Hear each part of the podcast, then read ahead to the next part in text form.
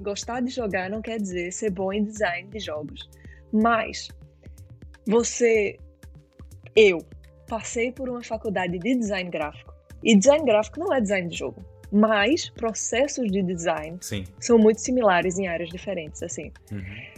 Design de jogos, design gráfico, design de qualquer coisa é sobre solucionar problemas. E se você aprende métodos de solucionar problemas numa faculdade de design ou em outro lugar, é um, é um passo para você aprender a solucionar problemas em jogos.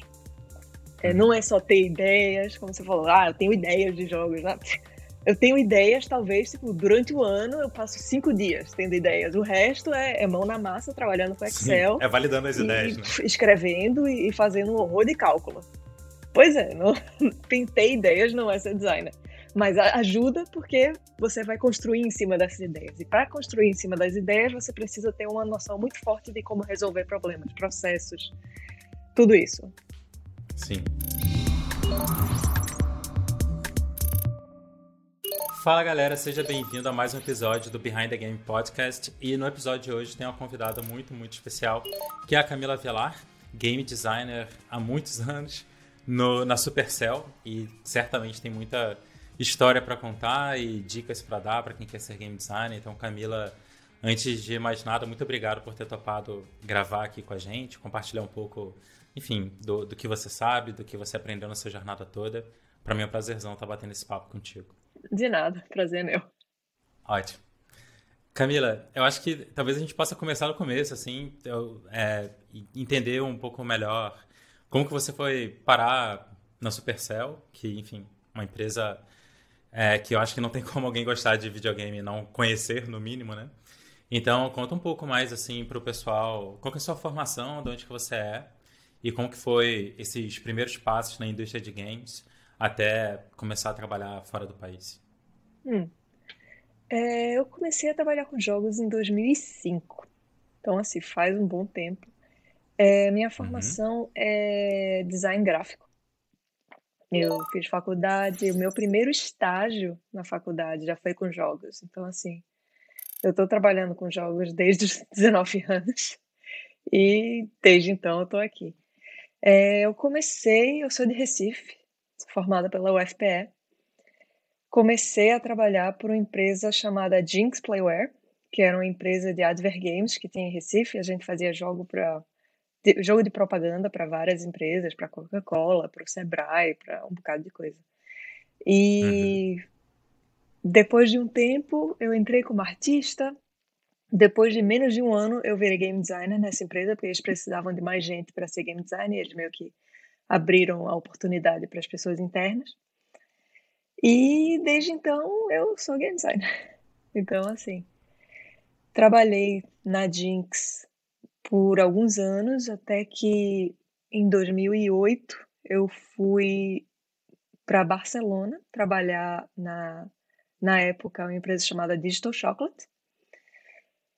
E passei lá um ano e meio, talvez, fazendo jogos de celular. Isso na época em que não existia ainda a App Store do iPhone. Então, assim, eu fazia jogo para celular, feature phone, celular. App Store é 2009, com... né? Pois é. Fazia jogo para celular, celular de, de tecla, assim. Não era smartphone na época que eu fazia, não. Sim, sim. E quando eu estava lá em Barcelona na uhum. Chocolate, que a gente começou, apareceu a App Store e a gente começou a fazer jogo de iPhone. Aí, tipo, eu fiz um jogo de iPhone naquela época, em 2009.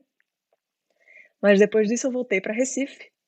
Eu fiz um mestrado em design também e passei dois anos em Recife fazendo mestrado e depois disso eu fui para Berlim trabalhar numa empresa chamada Uga.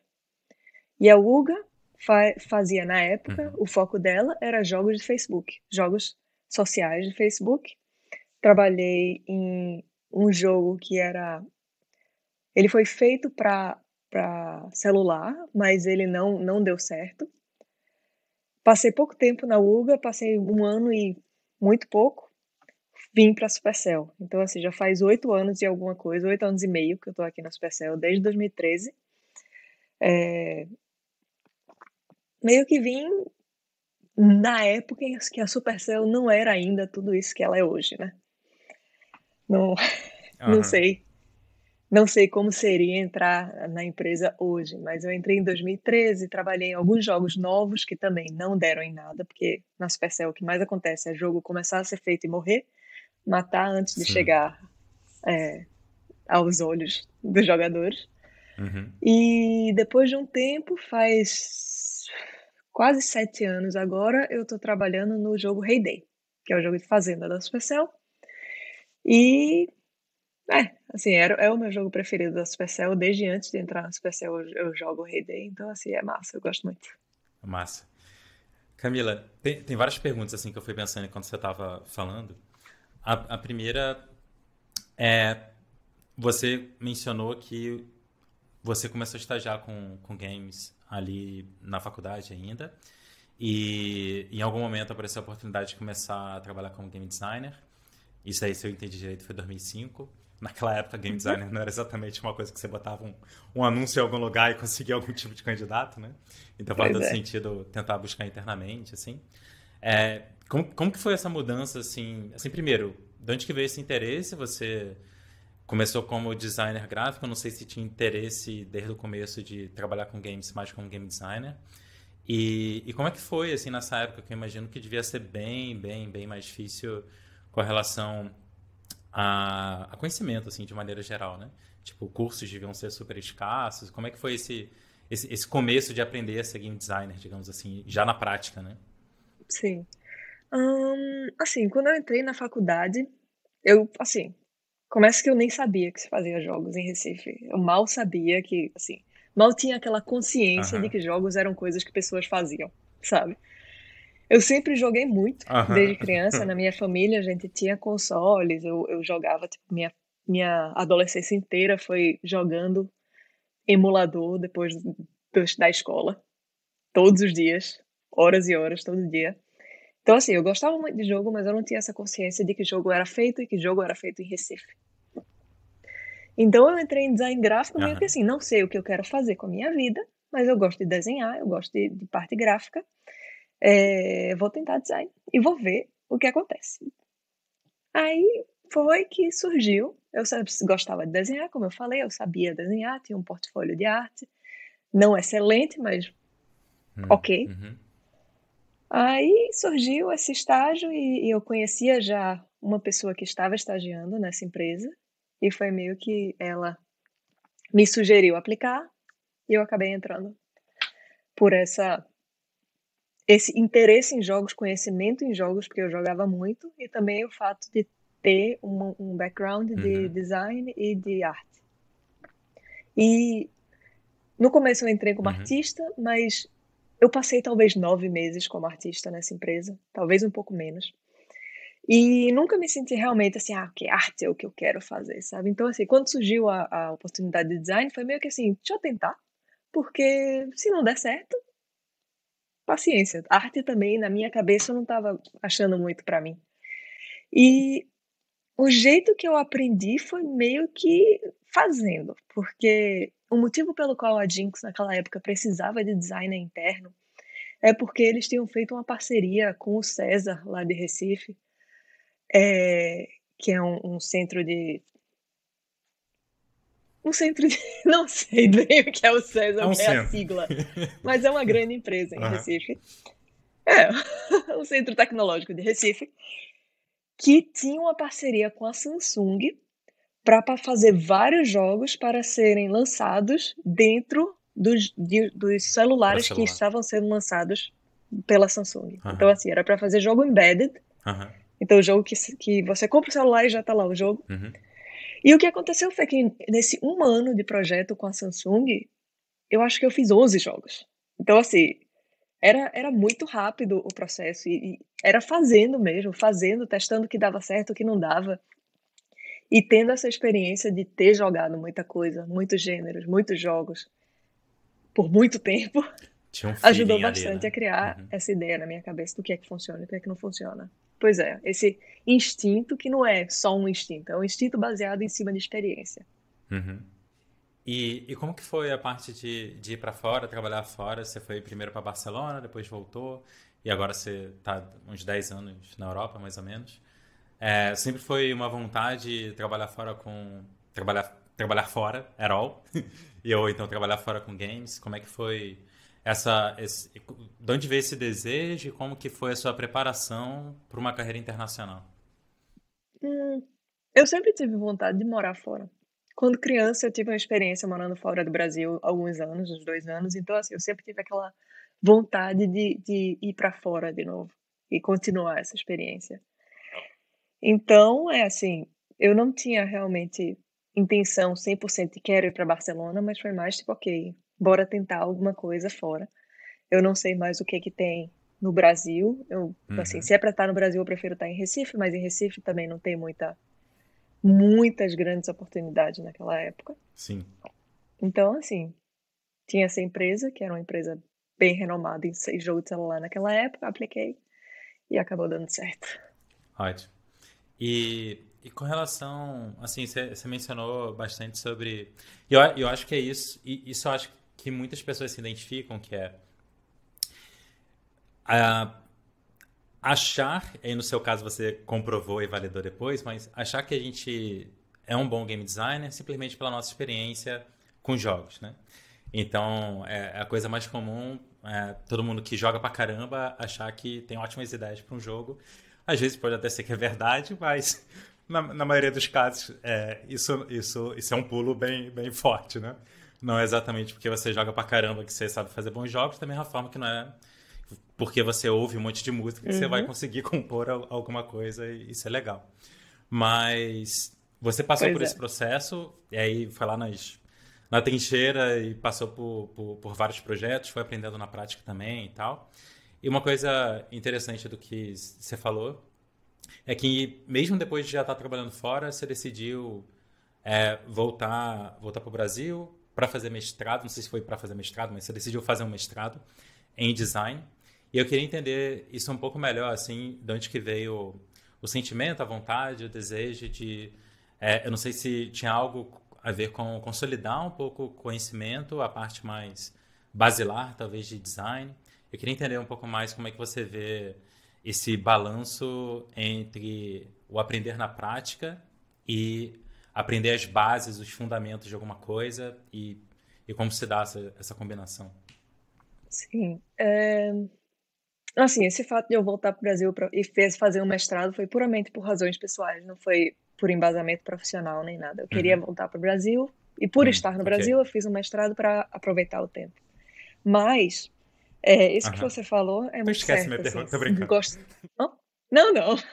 Isso que você falou é muito certo. Assim, gostar de jogar não quer dizer ser bom em design de jogos. Mas você, eu, passei por uma faculdade de design gráfico e design gráfico não é design de jogo, mas processos de design Sim. são muito similares em áreas diferentes, assim. Uhum. Design de jogos, design gráfico, design de qualquer coisa é sobre solucionar problemas. E se você aprende métodos de solucionar problemas numa faculdade de design ou em outro lugar, é um, é um passo para você aprender a solucionar problemas em jogos. É, não uhum. é só ter ideias, como você falou, ah, eu tenho ideias de jogos. Né? Eu tenho ideias, talvez, tipo, durante o ano eu passo cinco dias tendo ideias. O resto é, é mão na massa, trabalhando com Excel. Sim, é validando as e, ideias, né? Escrevendo e, fazendo um horror de cálculo.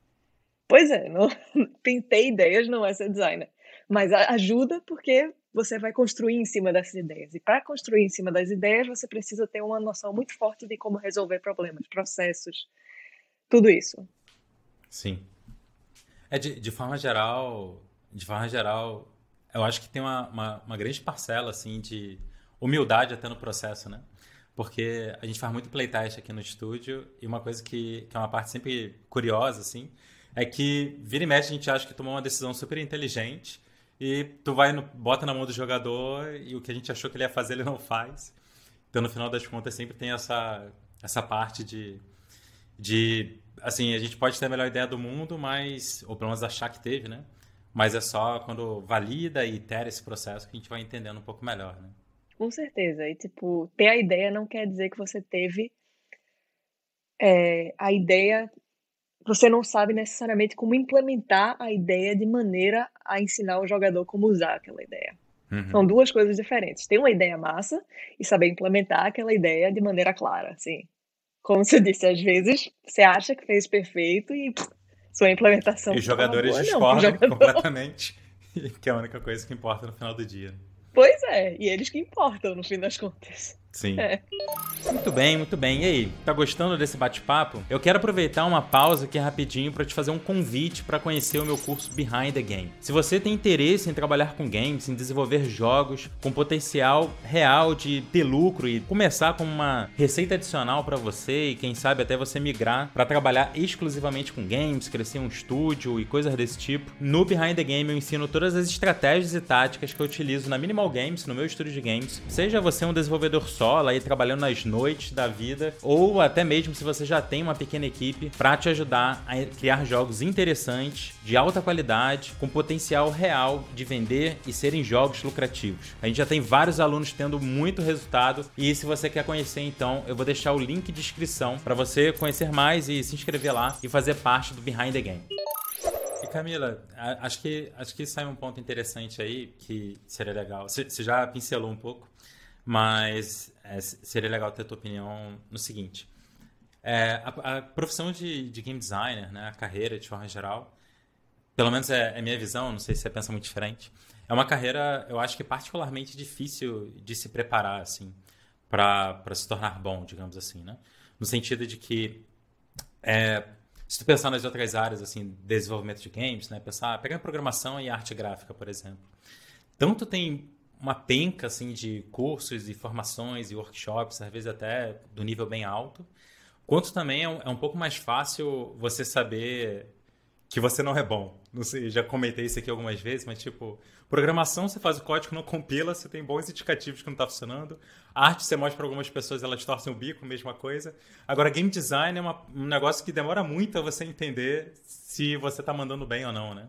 No sentido de que se não tiver um protótipo que está sendo validado, né, tem, tem um, um, um, processo que pode ser mais difícil você detectar, você perceber como que está o, o teu progresso no sentido de conhecimento, né, de formação, de aprendizado como game designer. Né?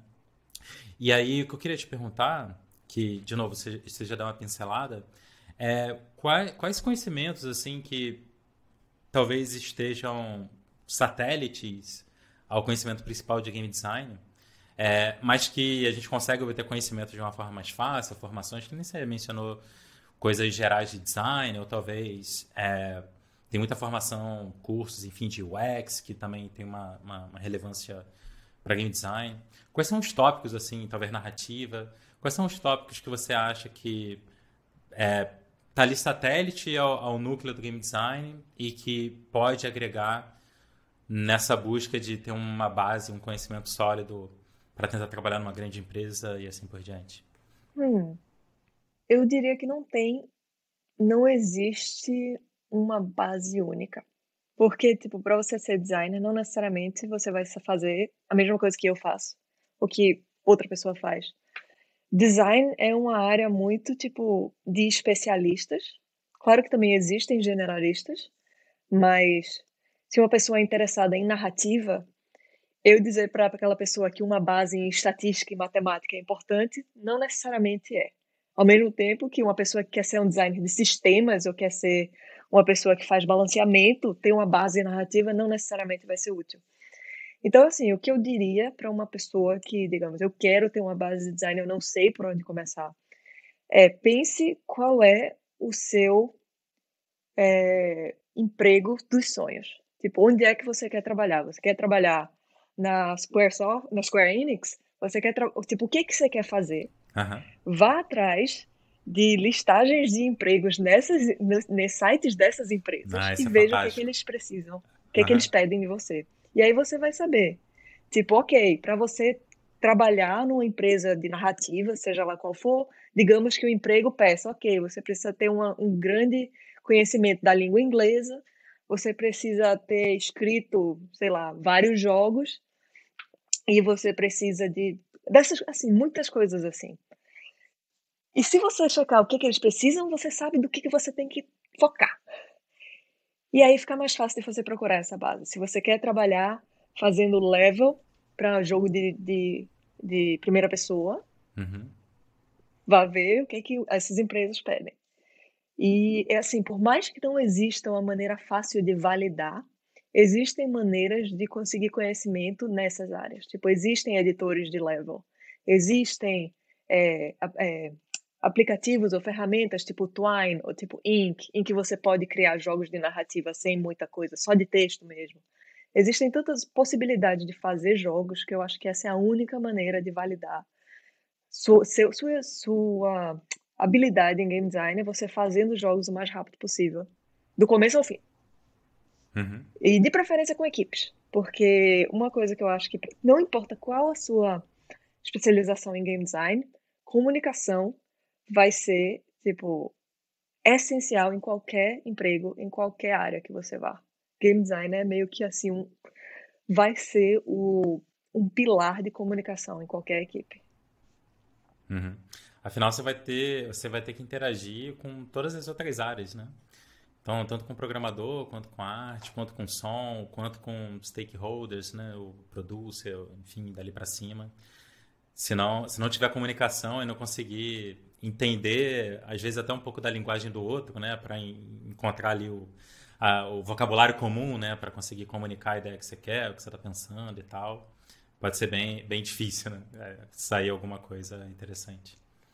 Pois é, assim, o, game designer em uma equipe, em qualquer situação, é uma pessoa meio que de vendas. Você tem que vender o seu trabalho para as outras pessoas. Você tem que convencer o artista que o que o design que você fez é legal. Tipo, ele vai ter opiniões, ela vai vai não gostar. Então assim, você tem que saber formar é, como é que se diz? explicações para o que você faz, para suas decisões tem que embasar, tem que saber vender, tem que saber explicar, seja quem for, assim. É meio que se você está trabalhando em equipe, você vai querer é, conseguir o, o, a aprovação dessas pessoas, porque por mais que ah, eu sou designer, o designer, o design é meu e eu que mando, as outras Isso pessoas certo, também sabem de jogo, elas estão ali por um motivo. Uhum. Não, não, assim, design ditador eu acho que é o pior, pior tipo de designer possível. É, todo mundo que está trabalhando em jogos geralmente sabe de jogos, tem opiniões sobre jogos e é, é mais uma cabeça para criar boas ideias e para ter opiniões boas.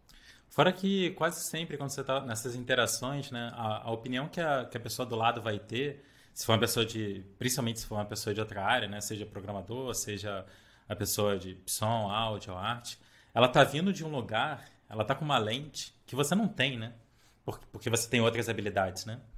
Então, muitas vezes, conseguir ouvir, ou às vezes não é exatamente o, o que ela sugeriu, mas tem, tem uma coisa ali por trás que é interessante, que faz parte agregar e, e, e, e iterar né, no processo ali de design de maneira geral, né? Pois é, com certeza, assim, mesmo que não seja ok, a ideia não foi muito boa, mas... É, mas veio de um lugar você pode que fazer. faz sentido, né? Exato. Duas coisas que você deve fazer. Ou é, tipo, de onde veio e por que, que ela está tentando solucionar com essa ideia. Pode criar novas ideias para você e para o seu processo, para o seu sistema. Ou a segunda coisa que você pode fazer é aprender como explicar para essa pessoa de maneira gentil, de maneira, tipo, elaborada, Sim. por que, que aquela ideia não funciona com o resto do sistema. Porque você está ali vendendo o seu sistema. De Sim. novo, você é uma pessoa de vendas. E se, e se você não, não sabe explicar isso, significa que você mesmo não entende com profundidade, né? O porquê que você fez aquilo que você fez, né? Então, esse, essa iteração acaba ajudando, muitas vezes, a detectar buracos, né? Do, do que você pensou ali e, e ver formas de tapar e ficar mais sólido a cada iteração, né? Com, com colegas e assim por diante. Com certeza. Grande parte do meu processo de design é explicar para as outras pessoas, porque vai sempre acontecer que eu estou explicando alguma coisa, a pessoa vai fazer uma pergunta que eu não, nunca pensei na vida, mas geralmente eu vou ter uma resposta, porque apesar de não ter pensado, tá, tá resolvido ali no, no problema que eu estava considerando. Então, assim, meio que a, a resposta estava quase, estava adjacente ao meu pensamento. Então, assim, ajuda a agregar informações importantes. Uhum. Fantástico. Camila, é, entrando um pouco no, no, que você tem. Eu ia falar no que você está fazendo agora, mas é o que você está fazendo nos últimos oito anos, sei lá, que é trabalhando no, no, no Heyday. É, tem, eu, tenho, eu tenho várias perguntas, assim. Primeiro, eu vi os seus vídeos no canal lá. Eu achei fantástico. eu achei muito bom os vídeos. É, eu filmei eu, um hoje. Filmou um hoje, ok. É, eu recomendo a todo mundo, vou botar os links aqui embaixo. Tá? Recomendo a todo mundo dar uma olhada, eu achei muito massa. Achei muito legal. É, mas, enfim, não era isso que eu ia perguntar. O que eu ia, o que, eu, o que eu ia perguntar é. Eu, eu, eu acho eu, eu mal consigo imaginar como é fazer parte de um projeto que, primeiro, existe há muitos anos e é um projeto vivo que segue é, segue crescendo, segue com uma comunidade forte, assim por diante. Então ele existe há muitos anos e ele tem uma abrangência tão absurda, né? Então tem quantidade gigante, absurda de pessoas é, que esse produto faz parte ali no, no dia a dia delas, né? Então eu imagino que sugere uma série de desafios, coloquemos assim, uma série de desafios, tanto para é, encontrar coesão com, com tudo que já foi feito, né? É, não dá para, de repente, reinventar a roda ali no meio do caminho, porque o público que está ali, ele foi criado com da onde nós viemos, né? Com que foi concebido, criado, proposto até então. É, mas, ao mesmo tempo, tem que gerar coisas novas, interessantes, tanto para seguir expandindo, quanto para manter o pessoal interessado. Então, imagino que tem um, um, balanço gigante aí a ser feito, né? Tanto por, por ser um, um projeto de muito longo prazo, quanto ter tantas pessoas envolvidas.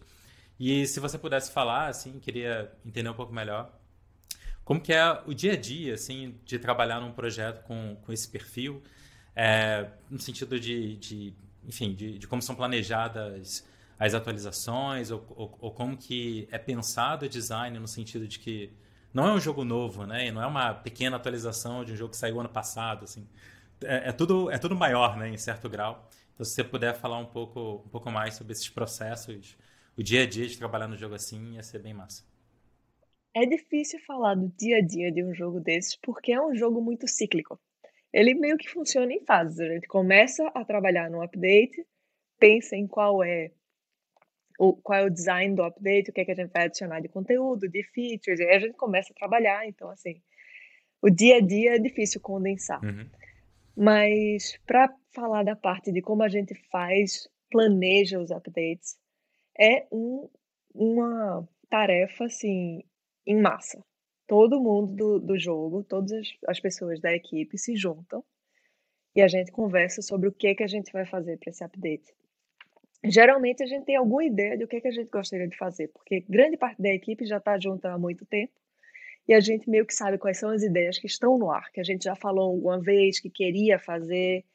Então, assim, tem essa esse backlog de ideias uhum. no nosso, na nossa cabeça sempre. Então, assim, junta todo mundo, a gente vai ter várias reuniões, eu vou propor coisas, outras pessoas também vão propor coisas. A gente vai decidir, ok, seria bom colocar uma planta a mais nesse jogo, uma fruta, talvez uma verdura. Nesse jogo não, nesse update. Talvez bora botar uma máquina nova para ter novos produtos. Bora colocar uma feature nova. Feature é uma coisa que a gente não faz muito com muita frequência, porque, como você falou, é um jogo Ano que vem, Rei Day vai fazer 10 anos no ar. Então, assim, tem muito histórico já. O jogo só comporta até X em relação a features, né? Não dá para uhum. ficar adicionando mais e mais em cima, porque vai perder, como você né? falou, meio que o, o core do jogo, o, a identidade do jogo. Então, assim, feature a gente só trabalha de vez em quando. A gente tenta expandir o conteúdo do jogo, uhum. as coisas que os jogadores vão poder comprar, vão poder produzir, tudo isso. E aí pronto, aí no começo a gente meio que decide isso, decide, ok, quantos vai ser, o que, que, que tipo de coisas vão ter. E a partir daí o meu trabalho começa a ser detalhar e documentar as, as digamos que sejam features ou novos novos conteúdos, tudo isso, trabalhar tipo os dias de, de decidir novas plantas, novas verduras, novas frutas e novos produtos são os piores dias, porque são os dias que eu estou no Google procurando fotos de comida o dia ah. inteiro e passo o dia inteiro com fome vendo fotos de comidas deliciosas. Esse é o meu dia quando eu estou decidindo novos produtos, né? Só Google e fotos de comida. Um, aí também tem, tem, tem tempos que, tipo, bora ter que agora adicionar um animal novo. Aí tem, vamos pesquisar qual é o animal, que tipo de bicho, o que é que ele come. Existe toda essa pesquisa. E depois de tudo isso, aí chega a hora do tipo, ok, então, vamos adicionar essa planta, essa fruta, esse animal. Quanto vai custar? Quanto tempo vai demorar para conseguir? Como é que vai ser? Aí vou eu, abro o meu Excel, abro minha planilha e começo a, passo dias só inputs, números e fazendo cálculo.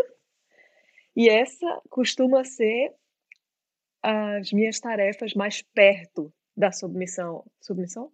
Enfim, de, de mandar aquele update para o ar. Quando chega perto do final, eu começo, tipo, vamos finalizar tudo, vamos ver quanto é que vai custar, quanto é que vai demorar, tudo isso. E aí, quando termina, o jogo é testado. Quanto que vai custar? Você está falando no jogo ou você está falando de custo de produção? Dentro do jogo. Desculpa, dentro do jogo. Tipo, ah, tá, 50 okay. moedas é, para comprar. É, no primeiro eu achei isso, na segunda vez que você falou, fiquei na dúvida, enfim. Ok. Não, não, não. Dentro do jogo. Geralmente, assim, na Supercell, alguns designers é, tipo, trabalham bastante com monetização. Uhum. No meu caso, eu não trabalho tanto com isso, tão perto. Geralmente, no, no Heyday, é o líder da equipe, o nosso game lead, que uhum. lida mais com monetização e eu meio que sirvo de, de suporte eu apoio ele nesse trabalho dele.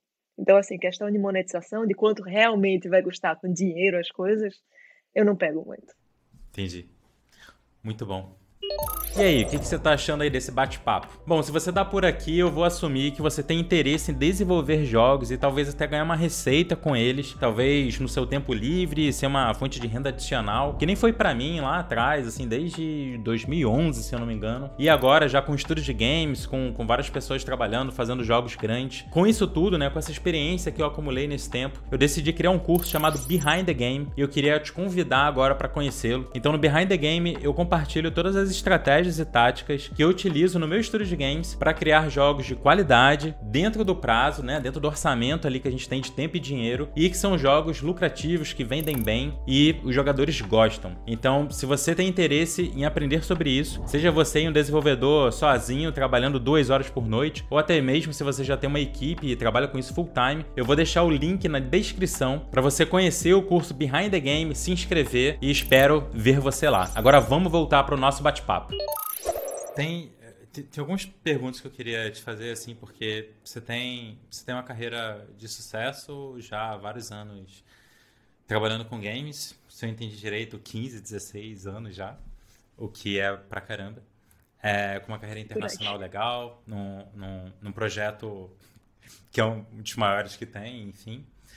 É, para quem está quem tá começando agora, querendo trabalhar com game design, é, às vezes vindo de outra área, ou às vezes fazendo uma faculdade de jogos digitais, ou alguma outra faculdade, enfim, está no comecinho ali da carreira. É, você já até deu algumas dicas, né, de entender melhor que tipo de jogo você gostaria de fazer idealmente para começar a cultivar e, e, aprender mais ou menos na direção daquilo. Mas que, que dica você daria, que recomendação você daria para quem quer trabalhar como game designer profissionalmente? Numa, numa empresa legal, numa grande empresa, independente de ser no Brasil ou fora. O que que, se você pudesse dar uma dica para Camila lá de trás, qual dica seria essa? Eu acho que minha dica para Camila lá de trás seria muito diferente de uma dica que eu daria hoje. Porque Camila lá de trás não teria acesso a Unity, a Unreal, a Twine, a Ink, a todas essas ferramentas. Minha, minha dica número um, eu acho que eu já mencionei isso antes, mas minha dica número um é tipo, faça jogos. Existem ferramentas, existe documentação para essas ferramentas. Escolha a sua, sua engine, escolha o que, que você quer fazer e faça. Porque, tipo, você vai aprender muito tendo feito jogos. É, você vai aprender como é o seu processo, você vai entender o, o, que é que você quer fazer, você vai entender quais são as suas seus pontos fortes e seus pontos fracos. Você acha então que vale a pena para uma pessoa que quer trabalhar com, com game design aprender pelo menos o básico de uma game engine para conseguir prototipar as próprias ideias ou até mesmo para conseguir se comunicar melhor às vezes quando tiver uma equipe maior, assim por diante? É útil. Com certeza é útil, mas não necessariamente assim. Não necessariamente você vai precisar prototipar o seu jogo inteiro numa uhum. Unity ou no, no Unreal, mesmo fazer jogos com, com ferramentas mais mais simples, feito um RPG Maker, por exemplo, ou esses que são só de ficção interativa, se você tiver interesse em narrativa, é, essas coisas já são úteis. Outra coisa também que é útil é fazer jogo, jogo físico, jogo de tabuleiro, com papelzinho, é, folha de chamequinho, e, e, cortar suas peças, desenhar, pensar numa regra, jogar com pessoas, ver o que as pessoas acham daquele jogo, se é divertido, se não é, mudar. O processo de resolver os problemas de um jogo e iterar nas soluções é similar. Uhum. Então, assim, você vai aprender muita coisa. Sim. É, é, essa é uma parte que às vezes a gente está tão, muitas vezes, afundado no mundo tecnológico que a gente esquece que o objetivo de prototipar algo é validar alguma ideia, né? E para a gente validar, tem diversas formas de fazer isso, né? Que nem você mencionou. Às vezes alguém pode se travar porque pode ser difícil fazer determinada interação de cartas que está vendo se uma ideia é legal. Cara, corta papel, né? Tipo, pega algumas coisas em casa, pega um spot, pega as coisas. Às vezes dá para validar um monte de coisa assim, né? Ou até, ou até pegando é, um outro jogo que permita um certo tipo de interação. Né? Eu já, já vi, já vi. Eu tenho muito aluno que às vezes usa até PowerPoint assim para validar algum tipo de coisa. O Miro também, acho que tem umas coisas bem legais assim, que muitas vezes a gente consegue validar certa mecânica, certa tipo de interação sem necessariamente estar tá no ambiente de jogo, né? Sem necessariamente estar tá no ambiente de jogo digital, né? De game engine, assim por diante. Né? Com certeza. Legal. E Camila, uma, uma última pergunta é, para quem quem acha interessante é, e tem esse mesmo desejo que você teve lá atrás trabalhar fora do, do país, trabalhar com games internacionalmente, é, qual recomendação você daria? Quais vocês acham? O, o que você acha que são talvez os principais desafios, assim. É, sempre tem a parte do choque cultural, ao menos no começo, né? Acho que todo mundo que já morou fora um período tem um intervalinho que passa por isso. Mas que recomendação você daria para quem tem interesse em ter uma carreira internacional com games? Diria que minha dica número um é muito base, que é vai ser muito mais fácil você conseguir visto se você tiver um diploma. Isso é, é assim, é muito básico, mas é verdade, assim, se você pensar, ah, eu já aprendi tudo o que eu precisava saber, eu sei programar, eu não preciso ir para a faculdade. Você não precisa, mas saiba que para uma empresa conseguir, tipo, convencer o governo dele que a dar um visto a você é mais uhum. fácil, conta pontos você ter um diploma. Quando eu digo diploma, o papel, não importa em quê, porque um diploma conta pontos nesse, nesse esquema de tirar visto, não importa em quê. Idioma, aprender a ser fluente, ou pelo menos a saber se, se comunicar no idioma, de forma escrita, de forma falada, entender, saber ler. Tipo, é muito importante você pelo menos saber o idioma de maneira funcional. Não necessariamente inglês, o inglês vai ser o, provavelmente o mais útil, mas digamos que você quer trabalhar na indústria do Japão. Inglês não vai ser muito uhum. útil para você. Uhum. Se você quer trabalhar no Japão, aprenda o japonês. É, digamos que, ah, é, ok, eu quero trabalhar fora, mas eu quero especificamente trabalhar na Alemanha. Talvez eu trabalhe, aprenda o alemão, mas geralmente se for na Europa ou se for... É, eu diria que Europa e América do Norte, inglês vai ser o mais fácil, talvez. E fora isso, como você falou, assim, é difícil no começo, quando se, digamos que você conseguiu aquele emprego, você conseguiu, se mudou e digamos você está sozinho num, num, lugar estrangeiro, existe o choque cultural, existe, por mais que você entenda a língua, não necessariamente você vai ser 100%, você talvez fique um uhum. pouco tímido. Primeiro, existem comunidades de brasileiros em vários lugares, se você tiver interesse em se inserir. Segundo, as pessoas que trabalham com você geralmente têm os mesmos interesses. Então, assim, é muito importante uhum. você tentar fazer amizades, seja no trabalho ou fora, para poder se sentir mais inserido no local. Porque é, é muito comum, assim, as pessoas se mudam para fora, estão lá, mas acabam não fazendo amizades ou ficam com muita saudade de casa e por isso meio que usam todo o tempo livre para falar com o povo de casa sim, e sim. falar com o Brasil uhum. e pensar no Brasil e meio que assim você tem que meio que achar o seu lugar num, num país novo, numa cidade nova. Então assim, se você tiver a experiência e o conhecimento para ser contratado numa empresa fora, tipo, e você chegou lá e era isso que você queria, aí começa a sua jornada pessoal de tipo, o trabalho de, de estar lá e de ficar lá. E até, até, que ponto você acha que, que é relevante ter uma formação fora do Brasil, no caso? Ter uma formação fora, uma formação acadêmica fora do Brasil? É, isso, ter feito faculdade, alguma coisa fora, você acha que isso conta muito? Porque é uma, é uma discussão comum, assim, de até que ponto ir para fora primeiro para estudar e depois trabalhar. Eu conheço algumas pessoas que já estavam é, estudando aqui antes de começarem a trabalhar na indústria finlandesa e também em outros lugares tipo, que fizeram isso.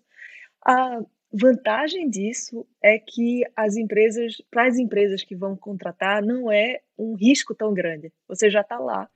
Você pode começar a trabalhar hum. a qualquer momento, eles não têm que bancar a Essa sua parte ida, toda de estar inserido culturalmente que... e tal, seja... Exato.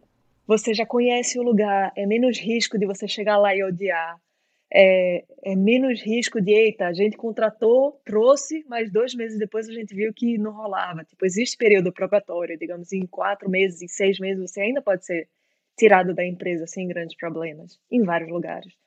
Então, assim, é muito menos risco para as empresas. Então, eu vejo, assim, como uma, uma vantagem para quem está fora. Seja trabalhando em outra área, seja estudando, por qualquer motivo.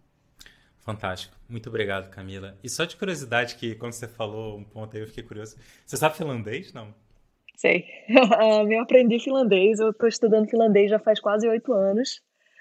Eu tirei minha cidadania no passado, então eu tenho a cidadania finlandesa. Parece ser infinitamente difícil, assim. É muito difícil. okay. É muito difícil, mas é possível, eu acho. Assim, eu ainda não consigo falar na rua finlandês, não, porque é muito difícil. Uhum. Mas no dia a dia da, da, da Supercell, dia a dia de trabalho, é inglês, imagino. Tudo em inglês. Ok. Legal. Camila, mais uma vez, muito, muito obrigado por ter topado bater esse papo aqui. É, parabéns por toda a trajetória que você já teve. Todo mundo que gosta de Hey Day, Camila é uma das pessoas que você tem que agradecer por, por as coisas estarem legal por lá. E então, Camila, obrigado pra caramba pelo seu tempo, de ter compartilhado um pouco da sua experiência com todo mundo. E é isso. Valeu demais. De nada. Valeu, valeu o convite. E se alguém quiser conversar ou perguntar alguma coisa sobre game design e tal, eu tô no Twitter. Meu Twitter é Cami Avelar, Avelar com dois L's. Uhum. E é, tô lá. Manda mensagem, alguma coisa que eu respondo. Fantástico. Então é isso, pessoal. Vou botar o link e, claro, o vídeo da Camila lá no Rei Day, certamente junto com as coisas aqui, que é fantástico aquilo lá. E vejo você no próximo episódio do Behind the Game Podcast. Um abraço.